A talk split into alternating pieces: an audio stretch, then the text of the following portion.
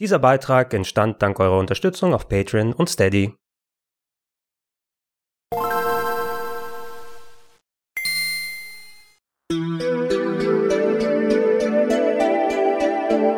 Schönen guten Tag und herzlich willkommen auf rpgheaven.de zu Gregor testet The Last of Us Part 1, das Remake für PlayStation 5.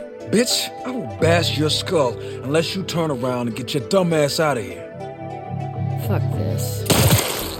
Wer die Diskussion um die Neuauflage des PlayStation 3 Klassikers von 2013 mitbekommen hat, der weiß, dass es hauptsächlich um zwei Fragen ging. Zu einem darum, ob wir dieses Remake in dieser Form überhaupt brauchen und zum anderen, ob wir dafür wirklich die 80 Euro bezahlen wollen, die Sony dafür haben möchte. Ich selber bin großer Fan des Originals, hatte es aber seit dem ursprünglichen Release nicht mehr komplett durchgespielt, aber die Idee, es nochmal von vorne anzufangen, die schwebte mir schon länger im Kopf. Da passt es natürlich sehr gut, wenn das Remake gerade rauskommt und ich durfte jetzt im Vorfeld auch schon länger Zeit mit dem Remake auf der PS5 verbringen, habe etwas mehr als die Hälfte nochmal durchgespielt und zum Vergleich nochmal, damit wir die beiden Fragen, die wir am Anfang aufgeworfen haben, beantworten können, auch das Remaster auf der PlayStation 4 gespielt, das einige Jahre nach der Ursprungsfassung rausgekommen ist. Wie immer bei solchen Videos wird sich der Hauptteil darum drehen, wie eigentlich die Neuauflage geworden ist und wie es sich gegenüber den älteren Versionen verhält. Aber natürlich wollen wir für die ganzen Leute, die überhaupt nicht mit The Last of Us vertraut sind, kurz zusammenfassen, worum geht es in dem Spiel, was macht es überhaupt aus und warum wird es so in guter Erinnerung behalten. Die PlayStation 3 befand sich zum Release des Spieles im Jahr 2013 bereits in ihren letzten Zügen und bekam mit The Last of Us einen ihrer letzten großen Exklusivtitel spendiert, damals umgesetzt von den Leuten von Naughty Dog, die in den Jahren zuvor sehr große Erfolge mit Uncharted gefeiert haben und die Expertise, die sie bei diesen Spielen gesammelt haben, die haben sie bei The Last of Us auf ein Survival-Horror-Spiel angewendet.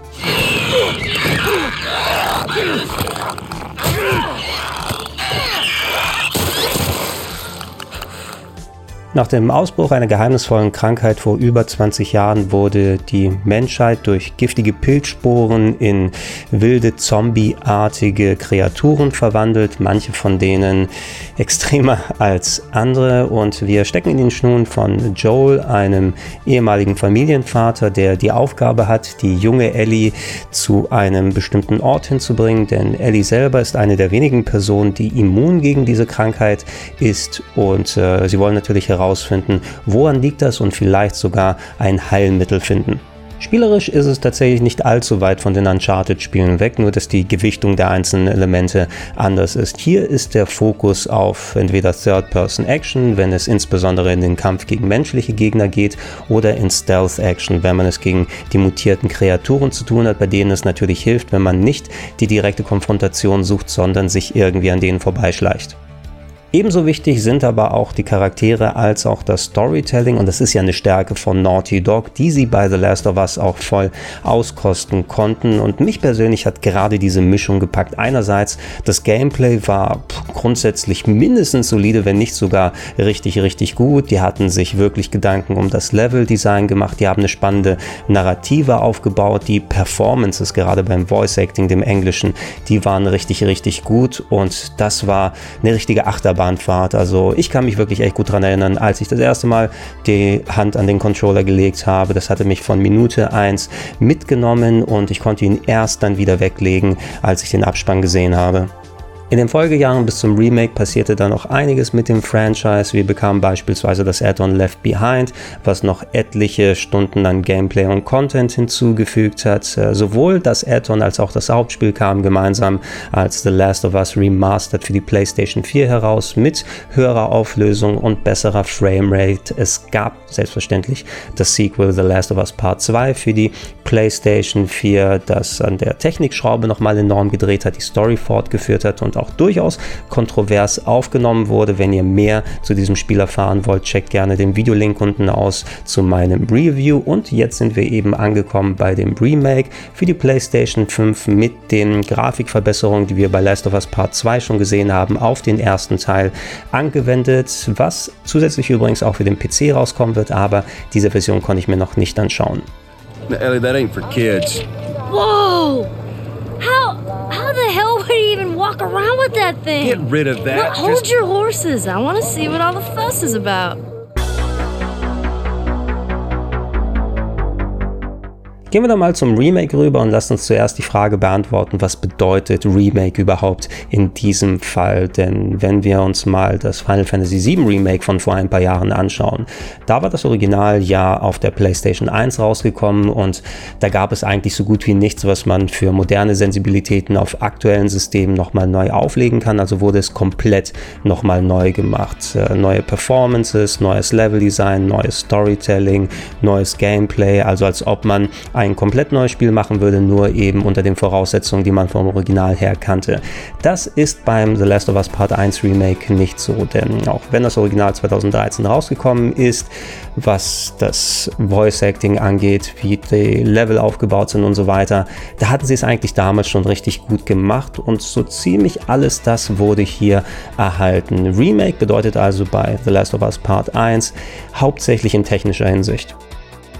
Da es ja, wie erwähnt, schon sehr lange her ist, dass ich das Original gespielt habe, habe ich nach meiner Session mit dem Remake nochmal länger an der äh, PlayStation 4 Version gesessen, also dem Remaster, das ja eh nur ein Grafik-Update dann gegeben hat. Und äh, da hat sich mein Eindruck bestätigt, denn es kam mir bereits beim Spielen des Remakes sehr vertraut vor, wie manche Cutscenes und so weiter abgelaufen ist.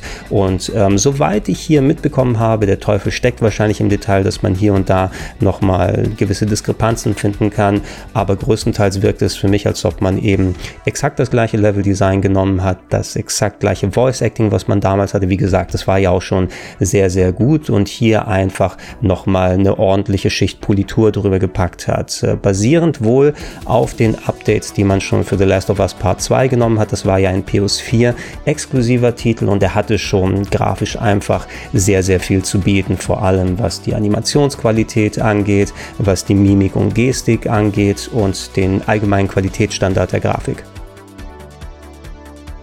Eine Sache, die mir aufgefallen ist, ist, wie sehr man doch Videospielgrafik verklären kann, wenn einige Jahre zurückliegen, wo man sie gesehen hat. Äh, mir ging es im Vorfeld wie vielen, da hatte ich den Trailer zum Remake gesehen und gedacht, ja klar, sieht natürlich super aus, allerdings ist es so viel anders als damals, wie wir es gesehen haben. Das war ja ungefähr so klar, Auflösung ist geringer, die Framerate vielleicht auch und die Charaktermodelle sind anders, aber die haben jetzt hier so ein bisschen Arbeit getan und das sieht schon ganz in Ordnung aus. Jetzt, wo ich sowohl das Remaster als auch das Remake nacheinander gespielt habe, muss ich sagen, ja, der Unterschied ist schon enorm. Nicht nur, wenn man in die Gesichter der Figuren schaut, auch wenn man sich sowas wie Vegetation anguckt, was eine flache Textur im Original gewesen ist, ist jetzt komplett ausmodelliert. Und wenn man die Sachen direkt äh, nebeneinander stellt, dann sieht man doch die enorme Diskrepanz.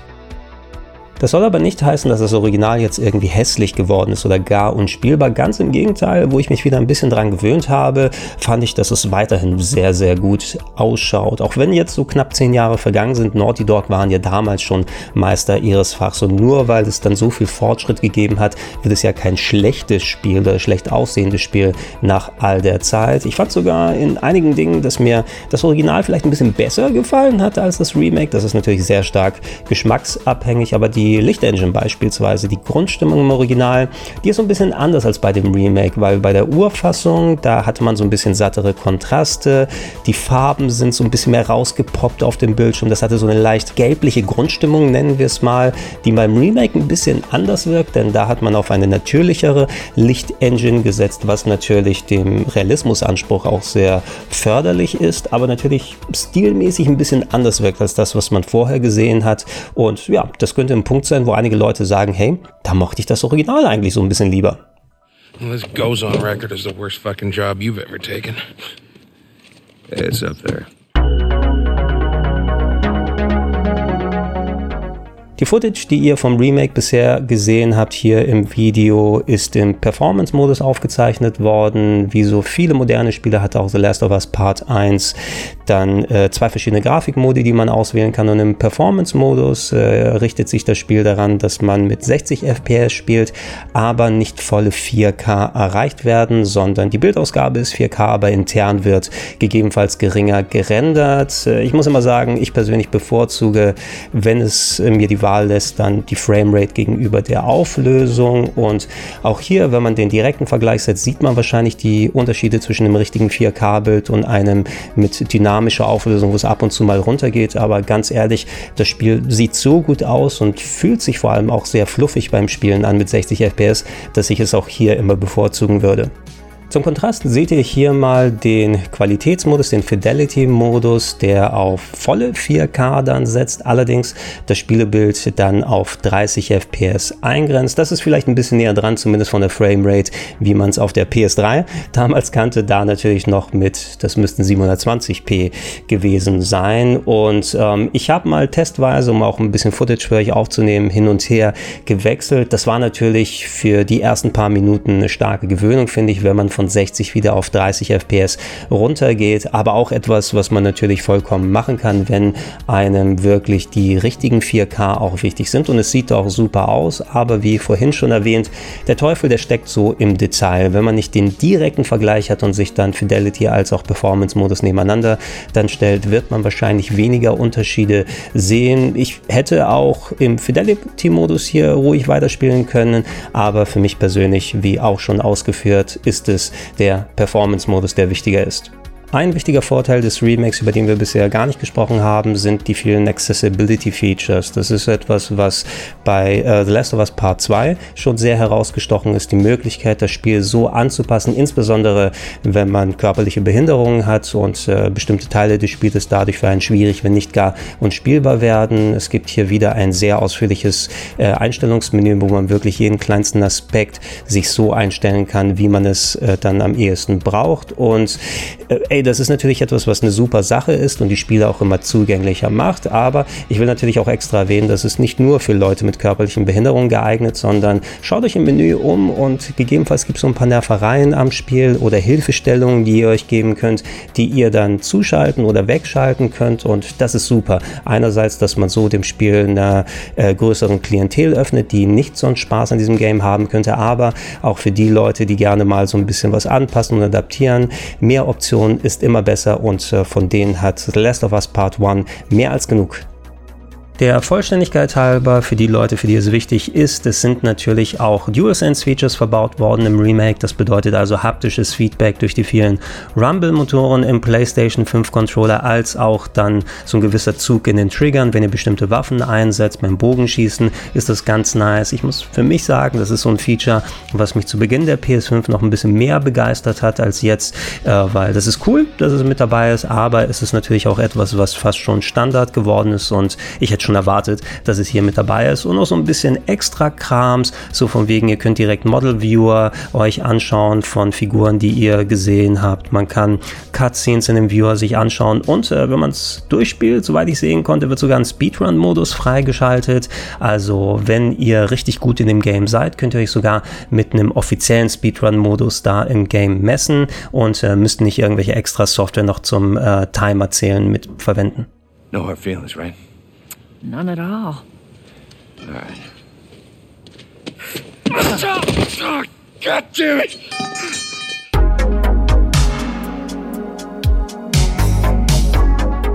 So, dann kommen wir mal zum Fazit und beantworten die Frage, lohnt sich das Remake und vor allem lohnt es sich für 80 Euro?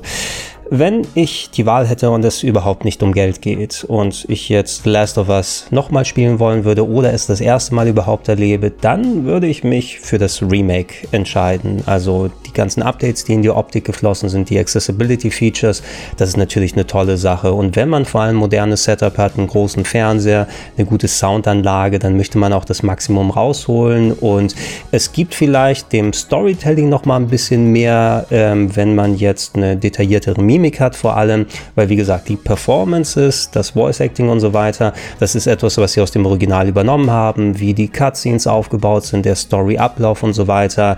Das funktioniert zwar auch im Original weiterhin gut, aber das ist ein Punkt, wo das Remake nochmal extra brillieren kann und vielleicht dem Spiel nochmal ein bisschen mehr was gibt. Abgesehen davon aber sind die Unterschiede gegenüber dem Original respektive dem Remaster und dem Remake, soweit ich sehen konnte, verschwindend gering. Insbesondere was es mit dem Gameplay zu tun hat, das fühlt sich nämlich so gut wie exakt gleich an, was das Schleichen angeht, was das Gunplay und so weiter betrifft. Natürlich auch irgendwelche äh, Kleinigkeiten beim Gameplay, die dann bei Part 2 für ein anderes Leveldesign gesorgt haben. Das ist etwas da man das ja nicht angefasst hat beim Remake. Das habt ihr beim Original genauso.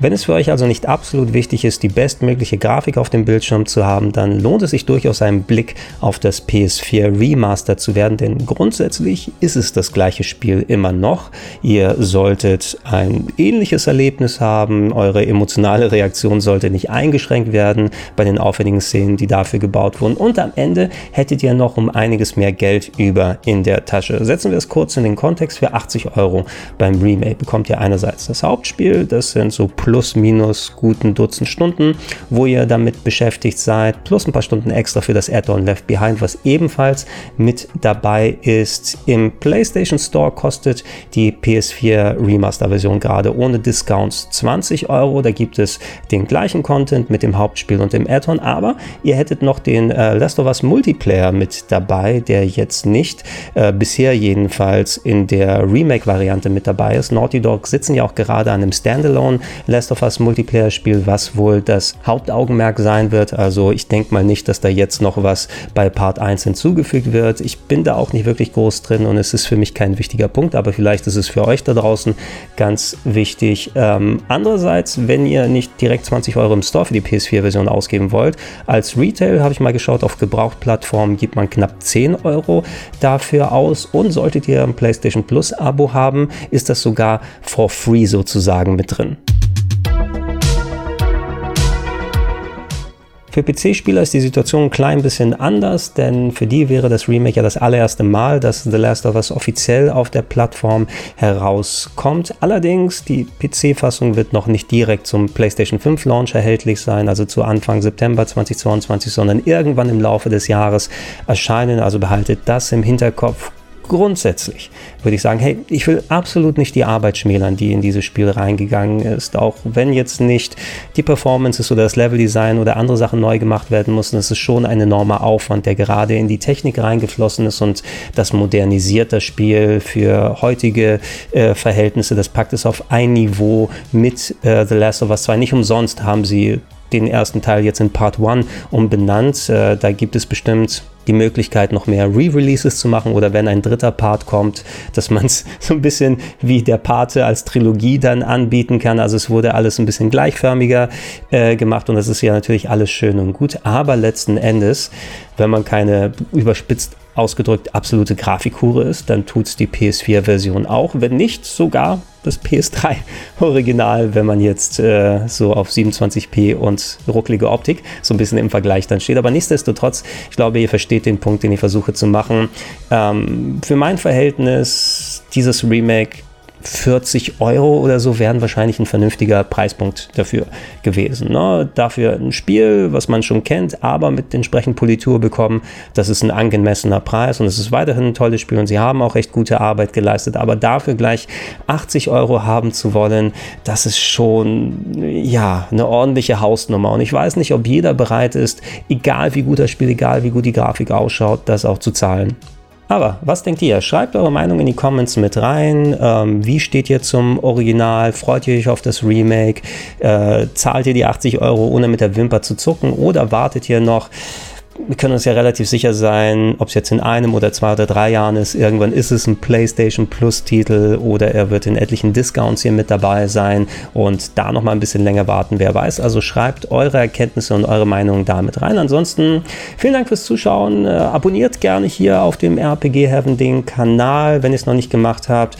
Ähm, so langsam bewegen wir uns in Richtung 100.000 Abos hinzu und ich bin sehr gespannt darauf, ob ich die Grenze dann irgendwann in den nächsten Jahren dann erreichen werde. Das wäre ganz ganz cool nach der ganzen Zeit, die ich hier auf YouTube mit euch schon verbringen dürfte. Und das würde das Ganze nochmal ein bisschen rund machen. Das wäre eigentlich ganz nett. Ich würde mich freuen. Abgesehen davon gibt es sowas aber auch, äh, wenn es passt, wie bei solchen Videos hier auch als Podcast-Version auf plauschangriff.de. Also checkt da mal aus und äh, abonniert und ladet es euch auch da gerne runter. Und wenn ihr es noch nicht macht, ich würde mich freuen über eine kleine monatliche Unterstützung.